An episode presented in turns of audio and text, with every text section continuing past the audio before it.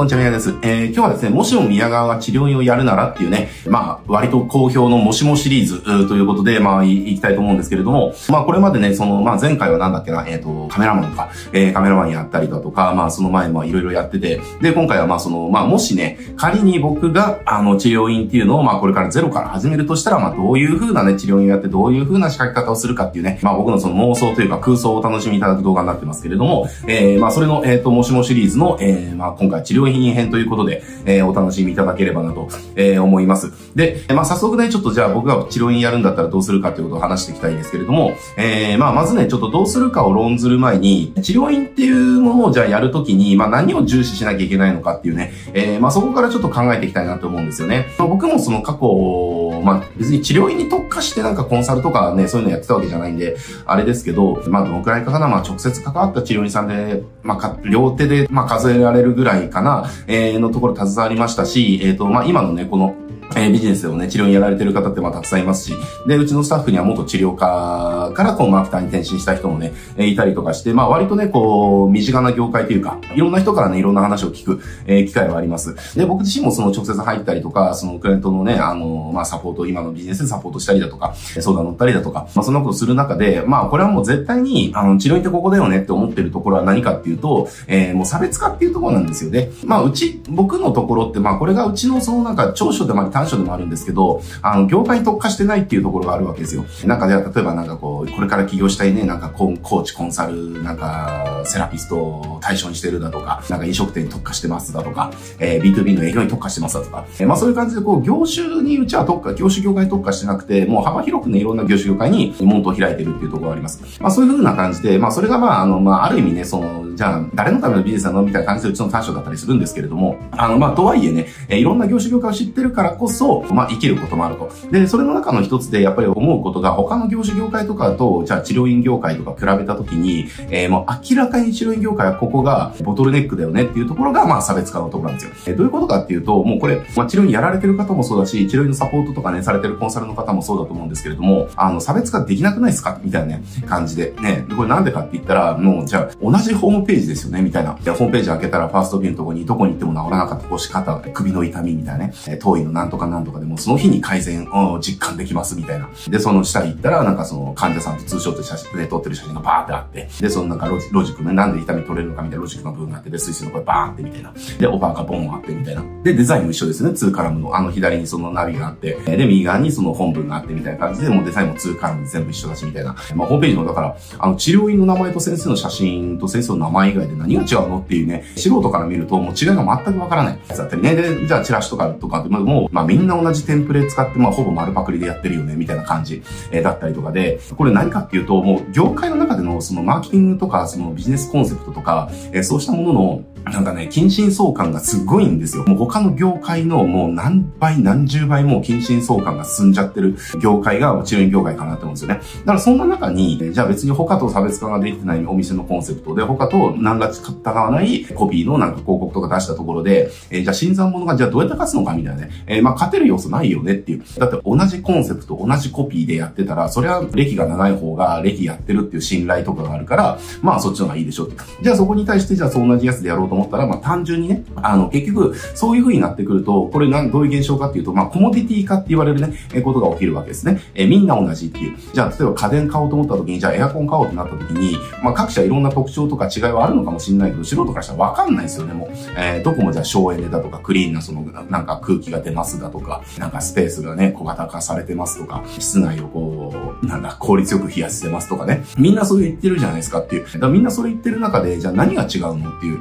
じゃあメーカーの違いしかわかんないんだけど、みたいな。だからそのメーカーの信頼感ぐらいしかね、選ぶ理由がなかったりだとか、なんかこうメーカーのそのなんか好き嫌いとかですよね。だったりとかで、そういうのに結局ハマっていかないとどうなるかっていうと、えー、結局安くしないと売れないみたいな。これがもうコモディティ化の宿命なわけですよ。だから今から僕が治療院始めるとして、いや、治療院ってこういう風にやってんだ、こういうのが売れてんだっていう感じで、えー、やっても、まあ、どこもみんな一緒なんだけれども、ね、どこに行っても治らなかったなんとかの痛みみたいなキャッチのでデザインとか、その構成とか全部一緒なホームページ作って、じゃあチラシもそれ、そういう感じで、バーンってやってとか、えー、やって、じゃあ売れるのかって言ったらまあ売れないし、で、だそこで売ろうと思ったら結局、あの露出量をえぐいほど出す。だから認知を取っていくみたいなね、マス的な広告でその認知を取っちゃうっていう戦略が、結局はどこよりも安くするっていうね、えー、戦術を使う以外は、まあ勝ち目がないかなって生き残れないかなっていうふうに思ってます。だけどまあそれやってもしょうがないじゃんっていう話ですよね。で、一人でじゃあね、個人でじゃあ治療院やるっていうのから、治療院って別に箱が必要だから、あの、箱が必要じゃないものよりもやっぱ開業資金必要だし、みたいな。で、そんな中でじゃあマスの広告をじゃあ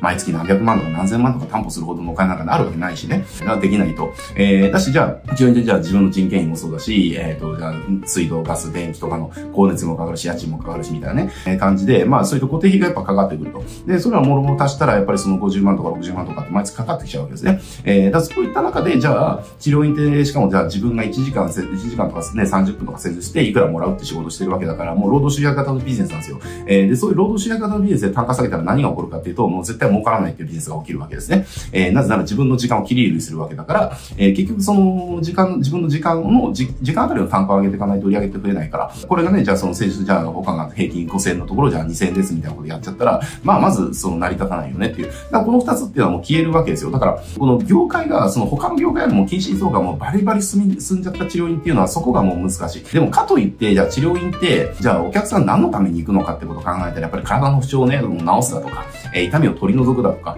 えー、結局そういった理由で行く場所じゃないですかっていう。ってなった時にやっぱりそういう風に近親相関がもうバリバリ進んじゃうっていうのは、まあ、ある意味しょうがないよねっていう部分もあるんだけど、でもそこをなんとか考えていかなきゃいけないっていうところで、僕だったらどうするかなっていうところですね。を考えた時に、まあ一つ僕が考えたのが、なんだろうな、こう、体って、えっ、ー、と、その痛みとか、じゃあ腰が痛くて仕事ができきないとか、膝が痛くて、えっ、ー、と、日常生活に支障をきたすだとか、もう首が痛くて夜も眠れないほどどうのこうのとか、えー、そういったものを治すっていうその側面もあるかもしれないけれども、でも別の側面もあるよねっていうことを思ったんですよね。で、その中の一つっていうのが、僕だったらこれやるなっていうのがその中の一つなんだけれども、やっぱり姿勢矯正っていうところに特化していきたいっていうところがあるんですよ。で、姿勢矯正ってまあ普通にね、治療院の中こうメニュー、要はなんか歪みに整えてどうのこうのみたいなのでありますけれども、でもなんかそれサブ的な位置づけじゃないですか。姿勢矯正をバーンって打ち出してるね、治療院ってないし、だけど僕はそこで姿勢矯正のに特化した治療院をやっていきたい。なぜなら、結局その体の痛みとか、例えばね、これ、まあちょっとどっから説明したらわかりやすいかな。まあ結論から言うと、例えばセミナーとか講演とかプレゼンとか、えー、そういうことをその日常的にやってるビジネスマンですね、エグゼクティブとかビジネスマンたちっているわけですよ。例えば大企業とかの人たちって、もう日常的に社内のプレゼンとかクライアント先のプレゼンとかやるわけですよね。で、その時に、じゃあビジネスマンの人たちで、じゃあもうすごい猫背でね、もう首もこうもうこんなで、で、喋るよりも、ね、背筋がピンとしてて、胸がちゃんと張られてて、顔も明るくこう前向いてみたいなね。で、堂々と喋ってるような姿。まあ、どっちの方が、じゃあそのプレゼント通る確率が高いかとか、相手からいい印象を持たれるかって当然後者なわけですよねっていう。え、だけどそのなんかこう、姿勢が悪いっていうのはもうほぼ現代病じゃないですか。ね、なんかこう、昔みたいに、じゃあそのなんか武士、武士がいた時代みたいに、その、所作とかね、なんかそう立ち振る舞いだとか、えー、そういったところっていうのが、その美徳としてなくなってきちゃった時代ですよね、今。ね、みんなゲームするときね、あぐらかいてもこんな背中丸まった状態やったりだとか、で、スマホずっと見るからずっと首下だったりだとかね、そんな感じで、やっぱ、えー、現代人のやっぱり姿勢ってどんどん悪くなってきてるわけで、でもその、悪くなっちゃってるとは自分で気づいてるわけですね。その、で、自分とその、すごい、凛々しい立ち姿でプレゼンする人を比較したときに、やっぱ思うわけですよっていう。だからその、結局その日常的に人、そのビジネスマンとしてしっかりしてるって見られるために、やっぱりその姿勢ちゃんとしたいっていう、そういったビジネスマンたちってのはたくさんいる、えー、わけですね。じゃあ、だけど、じゃあ彼らがそういった、その、彼らの目的っていうのは、その、なんだろうな、体の不調があって姿勢を直したいんではなくて、その、見られるっていうところでの姿勢なわけですね。ってなった時に、じゃあその受け皿って実はないじゃんっていう。治療院って別に姿勢ってそういう目的で訴求してないですよねっていう。だから僕だったら、その治療院に対して治療院のターゲットっていうのをもうエグゼクティブとかビジネスマンですね、そのセミナーとか講演とかプレゼンテーションとかっていうのを、えー、もう日常的にやってる、そういったビジネスマンたちっていうのをターゲットにして、もう姿勢矯正クリニックみたいなね。だからなんだろうな、こう、講演、セミナー、プレゼンテーションを日常的にする、えー、エグゼクティブビジネスマン、えー、経営幹部のための姿勢矯正クリニックみたいな感じの打ち出しの、えー、治療にするかなっていうところですね。で、で、これっていうのは僕はね、単価は結構高くできるなって思ってて、なぜなら、えー、人からよく見られたいっていうのは、そういう人の根源的な欲求なんですよ。ね、この他者よりも勝りたいだとか、人よりよく見られたいだとか、やっぱりそういったこの、なんだろうな、ある意味承認欲求っていうか、ね、優越感っていうか、まあそういったのってやっぱあるわけですよね。で、それっていうのは人のその根源的欲求にすごい近いところの欲求なので、で、えー、根源的欲求に近い場所っていうのは、やっぱりその、単価っていうのは比較的その上げやすかったりするわけですよ。まあもちろんね、普通の治療院のなんか痛み取り除くみたいなところも、えー、健康的でありたいっていうの人のね、その根源的欲求だから、まあ単価ね、その、まあ、ものによって上がるかもしれないけど、でも、えー、みんなそれやっちゃってるから単価下がるわけですねっていう話。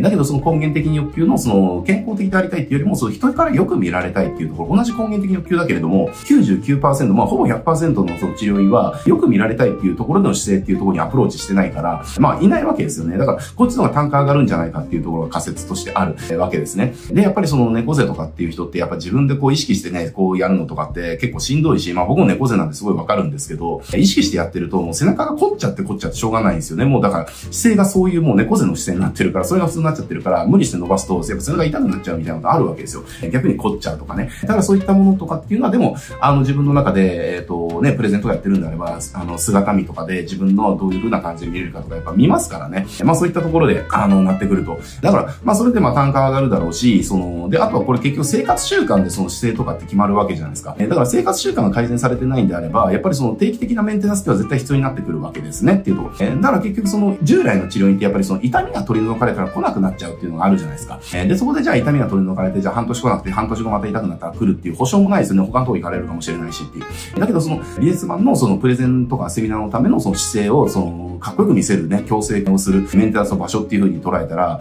もう例えばじゃあ4ヶ月に1回あの軽くメンターさん来てくださいねっていう、またなんかこうね、もうバリバリの猫背になっちゃってからとまた戻すの大変になっちゃうから、えー、そのくらいの周期であのメンテナンスしていけば、あの維持できますんで、みたいなね、えー、感じでやっちゃったら、まあリピートっていうのがすごく見込めると。だし、これっていうのは根本的に、要はプレゼンとかセミナーとか講演とかでよく見られて契約が取れるようになりたいだとか、千本のまざしで見られたいとか、すごいと思われたいとかっていう、そういった欲求を満たすことを売ってるサービスなので、だから例えば、えー、そこに対して、なんだろうな、えー、別に他と JV していけばいいわけなんですけど、例えばその、ヘアカットとか、えー、の提携をね、とか、そのビジネスマンに特化した、その、サロンとかあるんだったら、そこと提携して、え、やるだとか、服とオーダーメイドのスーツとかもそうですよね。そういった、あの見られるっていうところのオプションっていうのもサービスに組み込めるし、で、あとはそのセミナーとかコメントとかプレゼンなので、例えばそのプレゼンのそのパワポの資料ですよね。えー、例えばああいったのを、その、そういったのを作る得意なクリエイターとかと JV して、えー、外注で受けれるようにしたりだとか、そんな感じでね、あとはじゃあプレゼンとかそういったやつやるんであれば、その発声とかっていうのもね、あの発声とか喋り方みたいなところもあったりするので、例えばそういったところ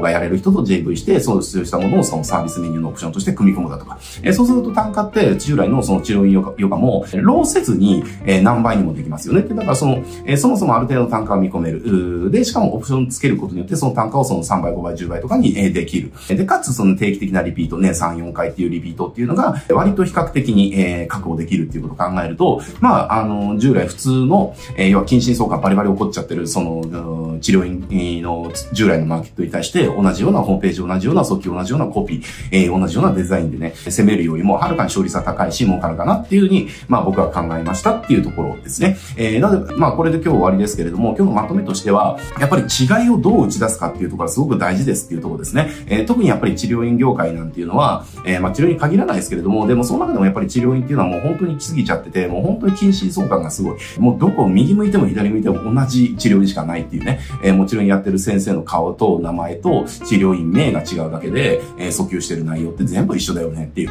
まあそりゃお客さん選べないよっていう話でね。で、これって例えばじゃあ外壁塗装とかそのリフォームとかも全く同じことが言えたりだとかするんで、やっぱりそういった中でどう違いを生み出していく。やっぱりその違いっていうところがお客さんが、えっ、ー、と、選ぶ理由だし、欲しいと思う理由になってくるんで、えー、そこやっぱりね、他と同じだったら、やっぱりその他大勢の中に埋もれちゃうわけですよねっていう、話ですね。えー、だそこっていうのはやっぱりこういうふうにもうなんだろうな、えっ、ー、と、近親相関進んで、コモディティ化がすごい業界っていうのは、やっぱりなんだろうな、そこの中でどうこうするんじゃなくて、そもそもそこから抜け出すことはできないかっていうね、えー、まあそもそものコンセプトの部分とか、ビジネスコンセプトの部分とかね、お店のコンセプトとか、えー、そういったところから抜け出さないと、そもそもコモディティ化の輪、近親相関の輪から抜け出せずにそこで埋もれてっちゃうっていうね、道辿りますから、やっぱりそこをね、すごく考えてほしいなっていうふうに、えー、思いますね。僕がもしね、治療をゼロからやるんだったらこうするなっていうことを今日は僕の妄想をね、お話しさせていただきましたというところで終わっていきたいと思います。はい。じゃあ今日はこれで終わりますけれども、えー、このチャンネルですね、こうしたマーケティングの話ね、たくさんしてますので、マーケティング学びたいよっていう方はぜひチャンネル登録してね、えー、他の動画もご覧ください。はい。じゃあ今日はこれで終わります。ご視聴ありがとうございます。